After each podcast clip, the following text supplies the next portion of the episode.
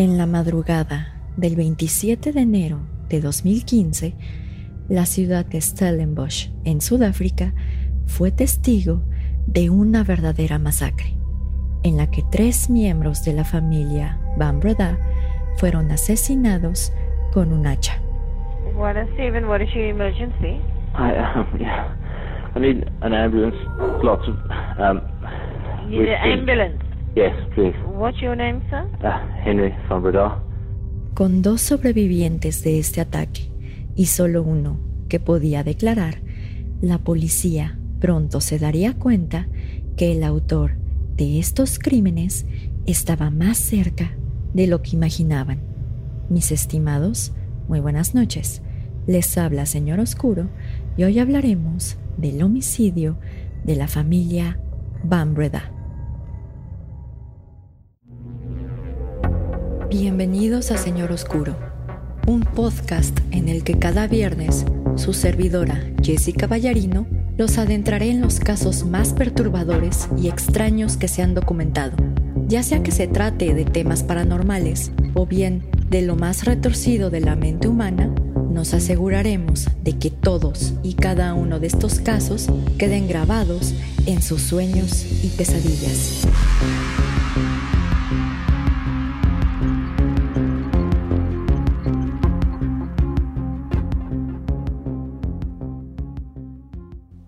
Mis estimados amigos ferales y críptidos domesticados, muy buenas noches. Les habla Jessica y les doy la bienvenida a un nuevo episodio de Señor Oscuro. Antes de empezar con el episodio de hoy, tengo que dar un aviso legal, ya que el contenido del mismo puede ser sensible para algunas personas, por lo que se recomienda discreción. Este viernes les traemos un caso que conmocionó a toda Sudáfrica, en el que tres miembros de una familia fueron brutalmente asesinados con un hacha mientras dormían, con un único sobreviviente que podía declarar respecto de lo sucedido, la policía pronto descubriría que no todo es lo que parece y que la maldad se encuentra más cerca de lo que se cree.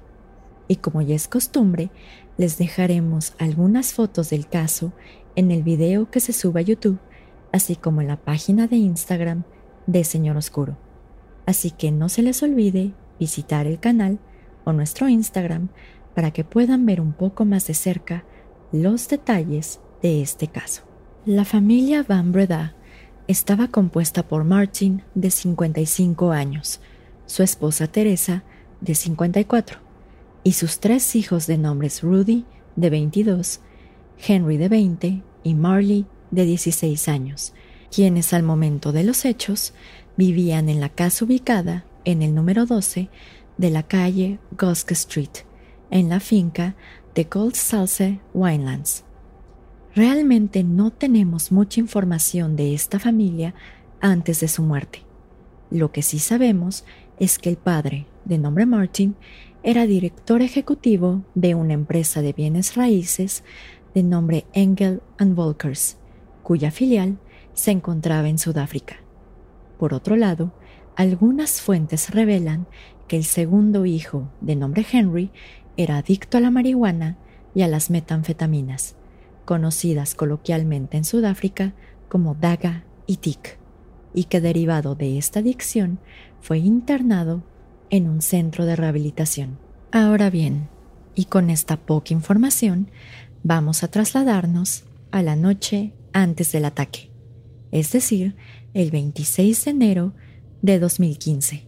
Y en esta ocasión les pedimos encarecidamente que presten atención a todo lo que ocurrió esa noche, ya que como ustedes lo podrán observar, el diablo está en los detalles.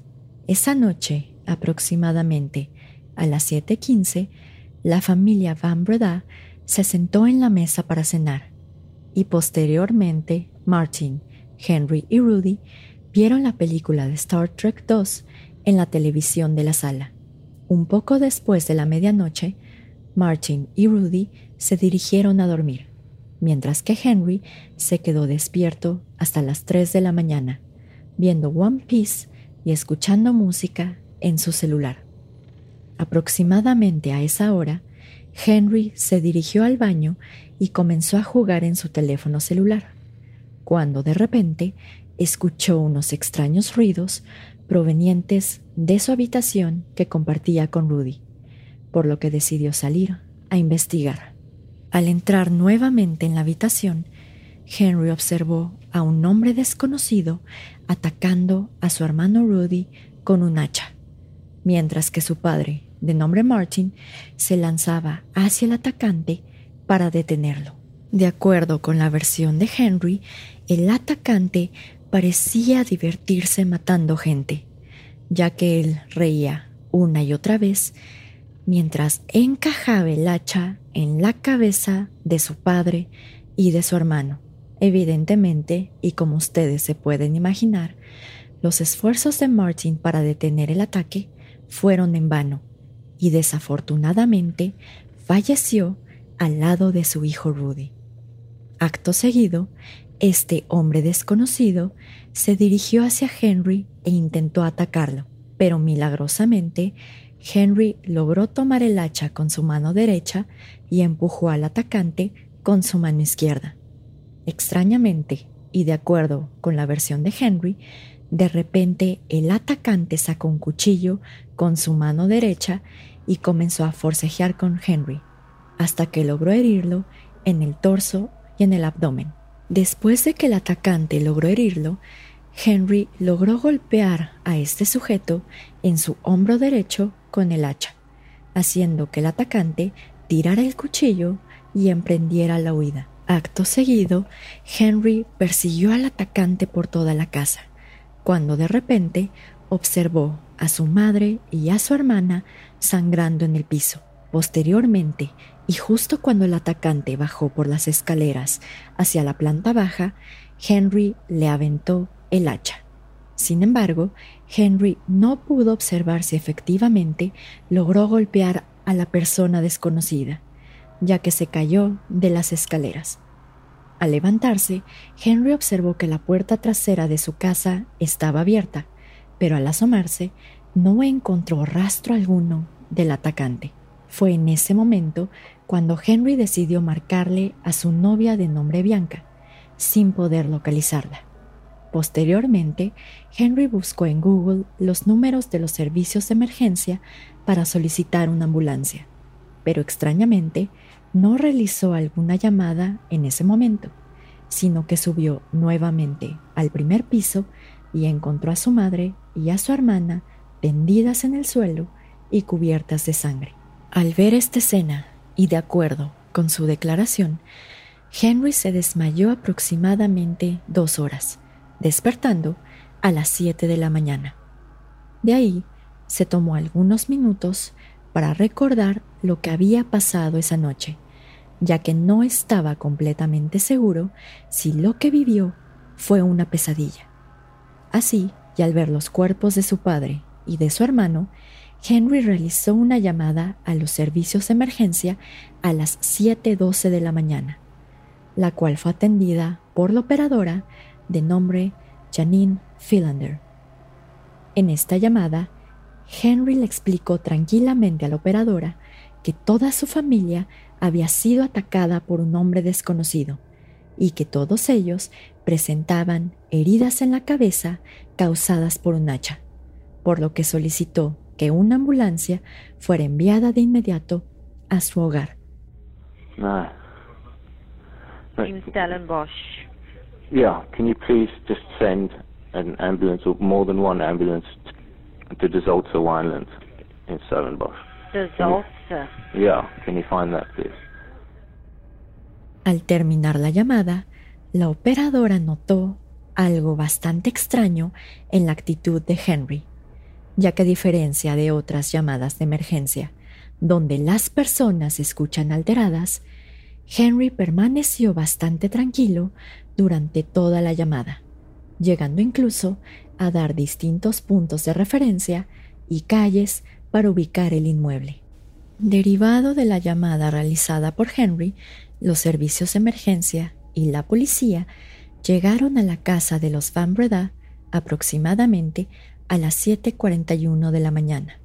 En este lugar fueron recibidos por Henry, quien se encontraba vestido con unos calcetines y unos boxers, y además estaba cubierto de sangre. Acto seguido, Henry dirigió a los policías a la habitación que compartía con su hermano, donde encontraron los cuerpos de su padre y de Rudy. Por otro lado, en un pequeño pasillo cerca de esta habitación, encontraron el cuerpo de Teresa y a Marley, quien milagrosamente estaba con vida. Desafortunadamente, y a pesar de que lograron salvarle la vida, Marley fue diagnosticada con amnesia retrógrada, por lo que no tenía recuerdo alguno del ataque perpetuado en contra de su familia. Cuando Henry fue interrogado por los agentes de la policía, declaró que el atacante era una persona del sexo masculino, de raza afroamericana y que se encontraba vestido completamente de negro. Asimismo, Henry manifestó que esta persona portaba un pasamontañas de color negro y unos guantes de este mismo color.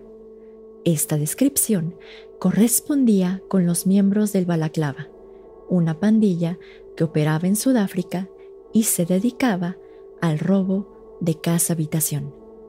Sin embargo, los agentes de la policía pronto se dieron cuenta que había algo que no cuadraba en la escena del crimen. En primer lugar, la casa se encontraba dentro de una finca, misma que contaba con un sistema de seguridad consistente en rejas electrificadas y diversas patrullas que monitoreaban constantemente el perímetro, por lo que la entrada de un miembro de la pandilla de los Balaclava resultaba poco probable, si no es que inverosímil.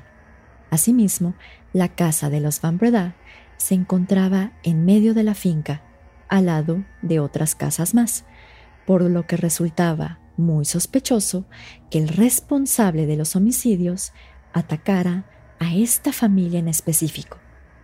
En segundo lugar, la policía no encontró evidencia alguna de que las puertas de la casa de los Van Breda se encontraran forzadas, y después de revisar las pertenencias de la familia, se descubrió que todo estaba en su lugar, por lo que se descartó de inmediato que se tratara de un robo.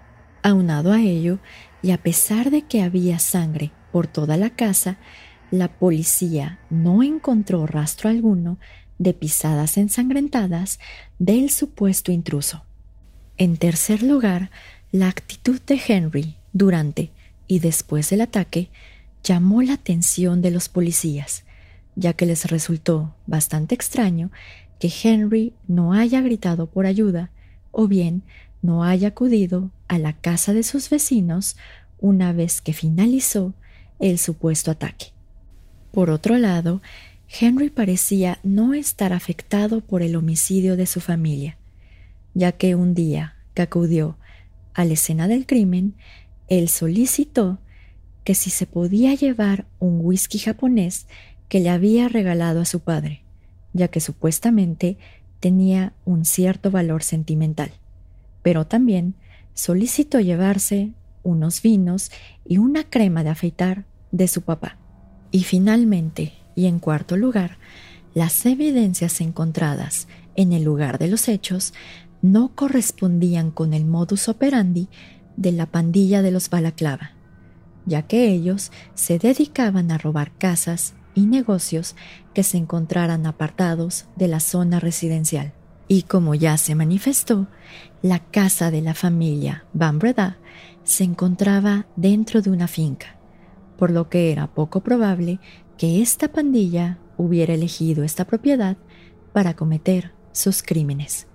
Al observar todas estas inconsistencias, aunado a la actitud un tanto cínica de Henry, la atención de la policía se dirigió al único sobreviviente que podía declarar respecto de lo que ocurrió esa noche, es decir, Henry Van Breda.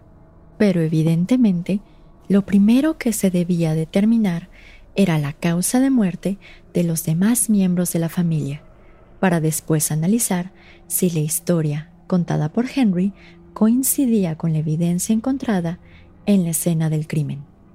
Las necropsias realizadas a los cuerpos de los Van Breda revelaron que el padre, de nombre Martin, murió a causa de cuatro heridas graves en la parte trasera de la cabeza, causadas por un hacha, mismas que no lo mataron de inmediato, ya que se encontró sangre en su estómago y en sus pulmones.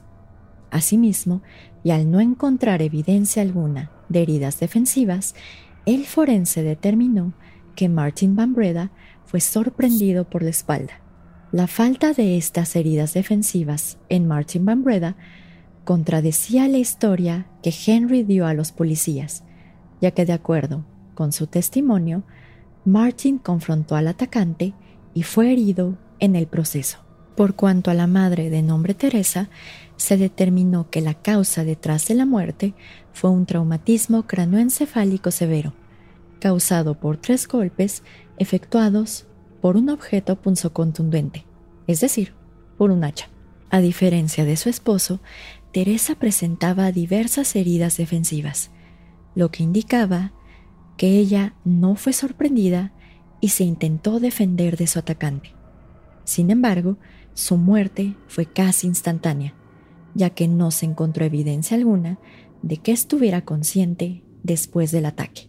Por lo que hace a Rudy, es decir, el hermano mayor y el primero que fue atacado, el médico forense estableció que la causa de muerte fue por siete heridas causadas por un hacha, mismas que fueron infligidas en el lado izquierdo del cuello, la sien izquierda y en la parte trasera de la cabeza. Al igual que Martin, se encontró sangre en los pulmones de Rudy, lo que evidenció que desafortunadamente no murió inmediatamente después del ataque. Finalmente Marley, la hija menor, que milagrosamente sobrevivió, presentó cinco laceraciones en la cabeza, las cuales, al igual que los demás, fueron infligidas con un hacha. Ahora bien, y al revisar el estado físico de Henry, el médico forense encontró diversas heridas superficiales en la espalda, el pecho y ambos brazos, las cuales correspondían a heridas autoinfligidas, ya que las mismas eran superficiales y estaban en el mismo ángulo. Esto conllevó a concluir que Henry sabía más de lo que aparentaba y que probablemente él tenía una mayor participación en la masacre de su familia. En ese momento, la policía decidió revisar el historial de llamadas del teléfono de Henry, encontrando que a las 4.24 de la mañana llamó a su novia de ese entonces, de nombre Bianca van der sin lograr contactarla. Asimismo, el historial de búsquedas de su celular reveló que tres minutos después a las 4.27 de la mañana, Henry buscó en Google los números para llamar a servicios de emergencia. Lo más extraño de los actos de Henry es que los números de emergencia ya se encontraban pegados en el refrigerador que se encontraba en la cocina, por lo que no había razón alguna para que los buscara en Internet. Aunado a lo anterior, a la policía se le hizo bastante extraño que Henry en vez de llamar primero a los servicios de emergencia, llamara a su novia, que en ese momento era menor de edad. Por lo que ustedes imaginarán que para este entonces Henry era el sospechoso número uno de la policía. Ahora bien, al entrevistar a los vecinos de los Van Breda, se descubrió que entre las 10 y las 12 de la noche del 26 de enero del 2015, una vecina de apellido Opthoff escuchó varias voces masculinas provenientes del lugar de los Van Breda. De acuerdo con esta vecina, las voces se escuchaban molestas y agresivas, como si estuvieran en medio de una discusión o una pelea. Asimismo, esta misma vecina manifestó que aproximadamente a las 4 de la mañana ella y sus hijos se despertaron y que no escucharon ruido alguno proveniente de la casa de los Van Breda. Esta declaración evidentemente contradecía lo manifestado por Henry, ya que supuestamente a esa hora Henry estaba persiguiendo al intruso por toda la casa e inclusive le lanzó el hacha por las escaleras. Y finalmente, y para fortuna de los investigadores, llegó la pieza clave de evidencia que faltaba, ya que de acuerdo con el testimonio del exnovio de Marley, así como el testimonio de la trabajadora doméstica de los Van Breda, el hacha y el cuchillo encontrados en la escena del crimen pertenecían a la familia. Después de un año y medio de investigación, la policía le notificó a los abogados de Henry Van Breda que su cliente sería arrestado inmediatamente, a menos de que se entregara voluntariamente a la policía, lo cual aconteció el 13 de junio de 2016. Un día después, es decir, el 14 de junio de 2016, Henry Van Breda compareció ante el Tribunal de Primera Instancia de Stellenbosch y fue acusado por tres cargos de homicidio, un cargo de tentativa de homicidio y un cargo adicional de obstrucción de la justicia, cometidos en contra de los miembros de su familia. Durante todo el juicio, Henry se contradijo en diversas ocasiones, al manifestar que más de una persona atacó a su familia, para después manifestarle al jurado que solo había sido una persona. Asimismo, Henry tuvo bastante dificultad en demostrar cómo supuestamente había desarmado al atacante y cómo recibió las heridas superficiales que presentó en su momento. Por otro lado, la fiscalía demostró que la versión dada por Henry a la policía resultaba inverosímil y que él había sido el único responsable detrás de la masacre de toda su familia. Finalmente, el 21 de mayo de 2018, el jurado deliberó y encontró a Henry Van Breda culpable por tres cargos de homicidio cometidos en contra de sus padres, Martin y Teresa, y su hermano Rudy, un cargo de intento de homicidio cometido en contra de su hermana Marley, así como un cargo por obstrucción de la justicia. Al momento de dictar la sentencia, el juez de nombre Siraj Desai se dirigió hacia Henry y manifestó lo siguiente, y cito, Has matado con un hacha a tres personas e intentaste hacerlo con una cuarta. Estas personas eran miembros de tu familia inmediata. No le has dicho a la corte qué te llevó a la comisión de estos crímenes. Cualquier intento de atribuir un motivo a tu conducta equivaldría simplemente a especulación. La brutalidad de los ataques en contra de tus padres y hermanos se demuestra gráficamente en los certificados post-mortem y otros reportes. Estos fueron ataques que involucraron un alto grado de violencia incontrolable. Todas las víctimas estaban desarmadas, no hay prueba en contrario. Ellos se enfrentaron a un hijo o un hermano que empuñaba un hacha, probablemente sin esperar lo peor. Tu padre, Martin Van Breda, probablemente fue un héroe, ya que sufrió un traumatismo agudo y contundente en la cabeza y la región central superior de la espalda, sin que exista evidencia alguna de la existencia de heridas defensivas significa que se esforzó por defender a su hijo Rudy, tu hermano, con su cuerpo. No se defendió o quizás no esperaba que lo golpearas. Posteriormente, el 7 de junio de 2018, el juez Siraj Tesaj sentenció a Henry Van Breda a una pena de prisión consistente en tres cadenas perpetuas, 15 años de prisión por el intento de homicidio y 12 años adicionales por obstrucción de la justicia, los cuales actualmente se encuentra cumpliendo en el Centro Correccional de Drakenstein en Sudáfrica. Ahora bien, como tal no se tiene alguna actualización respecto de este caso. Parece ser que todavía no han podido descubrir los motivos o las razones detrás del homicidio de toda la familia Van Breda. Algunas fuentes establecen que Henry era adicto a las drogas y que precisamente su familia pues estaba avergonzado de él e inclusive le llegaron a cortar como su mesada o el dinero que le daban a Henry y por ello decidió cometer estos ataques. Otros establecen que la razón detrás del homicidio de la familia de los Van Breda era por la herencia millonaria que recibiría Henry después de la muerte. Y finalmente hay otras fuentes que establecen que parece ser que hubo un conflicto que estalló esa noche, parece ser que por el peso de Marley, que su padre hizo algún comentario y que ello desató en una discusión, pero evidentemente parece ser que nos hace falta pues parte de la historia.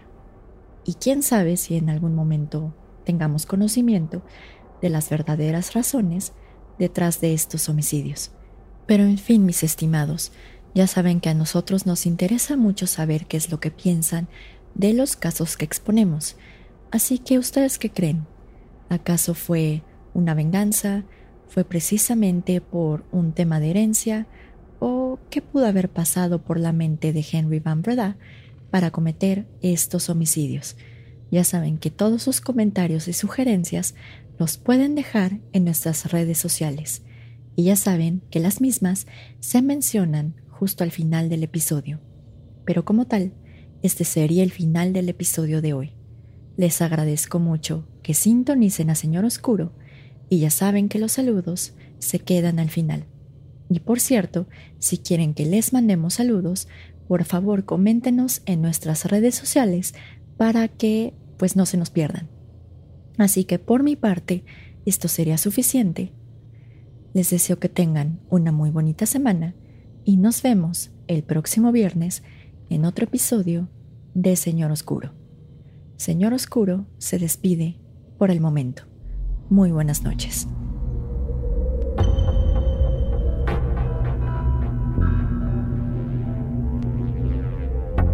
Gracias a todos por escuchar el episodio de hoy. Esta vez tocó un caso de crimen real y se me hace bastante extraño que no haya encontrado tantos episodios respecto del homicidio de la familia Van Breda. La verdad es un caso bastante interesante, eh, sobre todo detrás de las motivaciones que llevaron a Henry a cometer estos homicidios. Pero en fin, si les gustó mucho el episodio de hoy, saben que nos pueden seguir en nuestras redes sociales para que no se pierda nada de nuevos estrenos y episodios. Y nos encontramos en Facebook, en la página web www.facebook.com diagonal mrs.oscuro, en Instagram bajo el nombre de usuario arroba colectivo.sr.oscuro o en la página web www.instagram.com diagonal colectivo.sr.oscuro. También nos encontramos en diversas aplicaciones para escuchar podcast bajo Señor Oscuro y finalmente nos pueden encontrar en YouTube bajo ese mismo nombre, Señor Oscuro. Pero ya vamos directo a los saludos. Como siempre, le quiero enviar un fuerte saludo a Antonio de Relatos de Horror, y si no lo conocen, lo pueden buscar en sus redes sociales bajo ese nombre, y se encuentra en Facebook, Instagram, YouTube y Spotify. También un fuerte saludo al equipo de Carol Sound, que siempre nos ayuda a que los episodios queden bonitos y cool para todos ustedes. Ahora en Facebook le quiero enviar un fuerte saludo a Paus Cortés, Adnale, Gabo Sali, Roberto Segueda, Palacios Flavio, Adam Parker y Daniel Gagarín.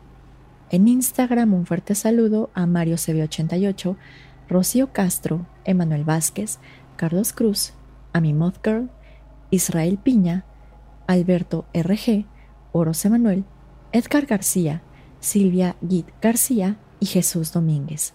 Y en YouTube, un fuerte saludo a Joemili Maluenga, Gustavo Nazar de Argentina, Teresa de Jesús García, Edwin Franco Cruz, Ayebella y a su alter ego Costuritas Económicas, Rubén Méndez, Natalia Cubria, Dani Pastuzuk, Gerardo Marín, Ariana Alejandra González López, Oscar Deik, Maresa Domínguez, Darían Zoe Ruiz, Dante Loyola, Javier Wallinger, China 593 y Carlos Vázquez.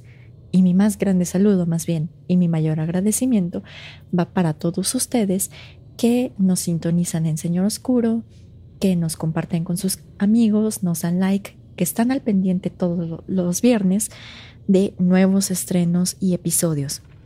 Y sí, me disculpo muchísimo por no subir nada la semana pasada, pero ha sido una semana un poco de loquera entre trabajo, idas al doctor, etc.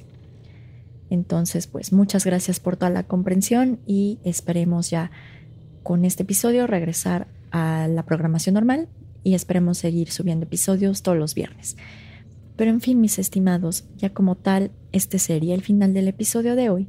Como siempre, les agradezco mucho que apoyen el proyecto de Señor Oscuro y ya saben que nos vemos el próximo viernes en otro episodio de Señor Oscuro. Señor Oscuro se despide por el momento. Muy buenas noches.